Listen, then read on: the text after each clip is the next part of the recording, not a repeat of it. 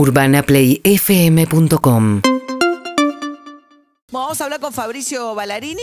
Bien, Fabricio Ballarini, investigador del CONICET, nuestro columnista de ciencia.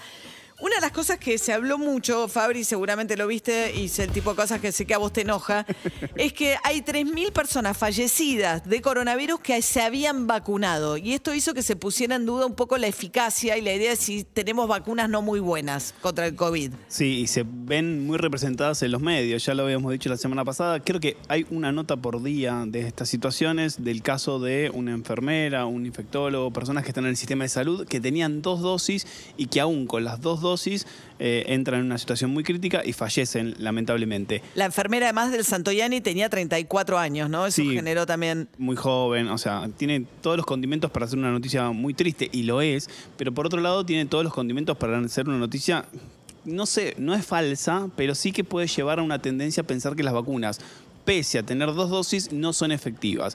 Lo que hay que decir es lo siguiente. Cuando se hicieron las pruebas clínicas, cuando salieron todos esos papers, se veía en esas pruebas clínicas que el 100% de los casos, o sea, de, de las vacunas prevenían la muerte. Entonces se publicó eso. Pero eso es el dato clínico en un grupo muy reducido. No sé si recuerdan, eran ciento y pico de personas, o sea, era un grupo chiquito.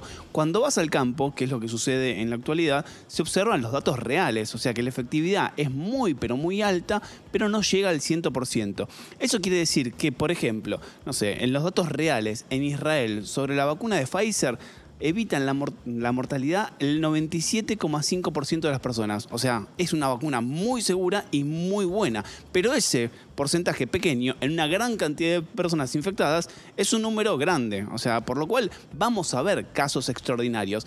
Esto no quiere decir que las vacunas sean inseguras o que sean malas. Pasa con todas las vacunas, con todos los fármacos. No, pasa que 3.000 daba el número de que no, eran casos aislados eh, respecto de gente muerta con vacuna. Claro, lo que tenemos que saber es que, por, por ejemplo, los datos del ministerio, para tener una idea, de las personas que están vacunadas, ¿sí? las personas que fallecieron con el esquema completo es el 0,003%. Claro. Es muy, pero muy bajo.